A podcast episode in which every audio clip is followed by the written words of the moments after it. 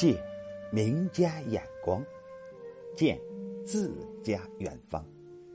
你好，诗仙李白，时常总是望月，而今终于靠近了明月，却为何要回头而心生疑惑呢？请您欣赏《登太白峰》，作者李白。西上太白峰，夕阳穷登攀。太白与我语，为我开天关。愿乘凉风去，直出浮云间。举手。可近月，前行若无山。一别武功去，何时复更还？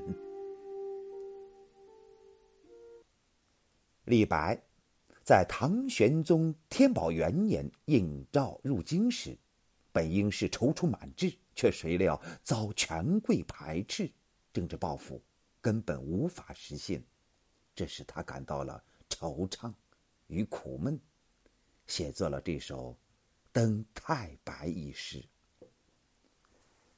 西上太白峰，夕阳穷登攀。开头两句就从侧面烘托出了太白山的雄峻高耸。李白从西攀登太白山，直到夕阳残照，才登上了峰顶。太白峰高耸入云，终年积雪。俗语说：“武功太白，去天三百。”山势如此高峻，李白却要攀登到顶峰。一个“穷”字，表现出诗人不畏艰险、奋发向上的精神。起句“西上太白峰”，正是开门见山的手法，为下面写星、写月做足了准备。登高壮观，诗人浮想联翩，仿佛听到了“太白与我语，为我开天关”。太白星对他倾诉着衷情，告诉他愿意为他打开通向天界的门户。诗人和星星之间的友谊十分的亲切动人，富有人情味。李白一向热爱皎洁的明月和闪亮的星星，常常把它们人格化。青天有月来几时？我今停杯一问之。举杯邀明月，对影成三人。诗人好像在向明月。这个知心的朋友问候，共叙欢情；而在这首诗里，太白星则主动问好，同他攀谈，并愿为之开天关。诗人想象新颖活泼，富有情趣。在这里，李白并没有直接刻画太白峰的高峻雄伟，只是写他和太白星侧耳轻谈、悄语。密言的情景，就生动鲜明的表现出了太白山高耸入云的雄姿。这是一种化实为虚，以虚来写实的手法。李白另有一些诗也描绘了太白山的高峻，但却都是用实写的手法，如《古风起舞》中的“太白何苍苍，星辰上森列”。去天三百里，苗儿与世绝。蜀道难中也正面形容太白山的险峻雄奇。西当太白有鸟道，可以横绝峨眉巅。虽然是对同一个描写对象，但李白却根据诗歌内容的不同要求。而采用丰富多彩的表现方式，使读者有新颖之感。诗人登上了太白峰，通上通向上天的门户又一打开，于是幻想神游天界。乘着那习习的凉风，温和舒畅，飘然高举，自由飞翔，穿过那浓密的云层，直上太空，向那月儿奔去。愿乘凌风去，直出浮云间。凌风就是清风的意思，这种形象自由轻快，有如天马行空，任意驰骋，境界异常开阔。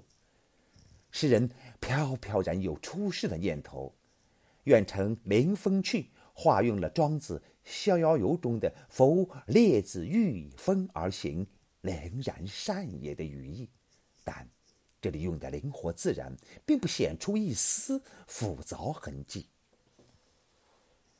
举手可近月，前行若无山。这两句的意境和“俱怀逸兴壮思飞，欲上青天揽明月”有相似处。诗人满怀着豪情逸志，飞越层峦叠嶂，举起双手向着明月靠近，飞升，幻想着超离人间，摆脱尘世俗气，追求个性的自由发展。到那光明理想的世界中去。以上四句意境高远，想象奇特，形象归伟，艺术构思新颖，充满着积极的浪漫主义精神，是诠释的高潮所在。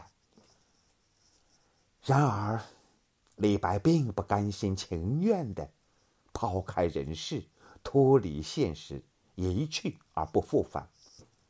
他在诗中发问：“一别武功去，何时复更还？”这两句是说，正当李白幻想乘着凌风飞离太白峰，神游月境之时，他回头望见了武功，心里却惦念着：一旦离别而去，什么时候才能够返回来呢？一种留恋人世间、渴望有所作为的思想情感，油然而生，深深的萦绕在诗人的心头。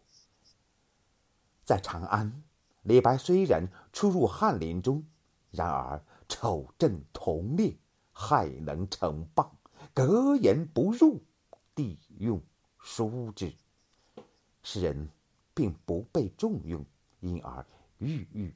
不得意，登太白峰而幻想神游，远离人世，正是这种苦闷心情的形象反应。何时复更还？细致的表达了他那种欲去还留，既出世又入世的微妙复杂的心理状态，言有尽而意无穷，蕴藉含蓄。耐人寻味。晚唐诗人皮日休说过：“言出天地外，思出鬼神表。读之则神驰八极，测之则心怀四明。磊磊落落，真非世间语者。”有李太白。这篇诗就带有这种浪漫主义的创作特色，全诗借助丰富的想象，忽而驰骋天际，忽而回首人间，结构跳跃多变，突然而起，忽然而收，大起大落，雄奇跌宕，生动曲折地反映了诗人对黑暗现实的不满和对光明世界的憧憬。作者何国志。让我们再听一遍：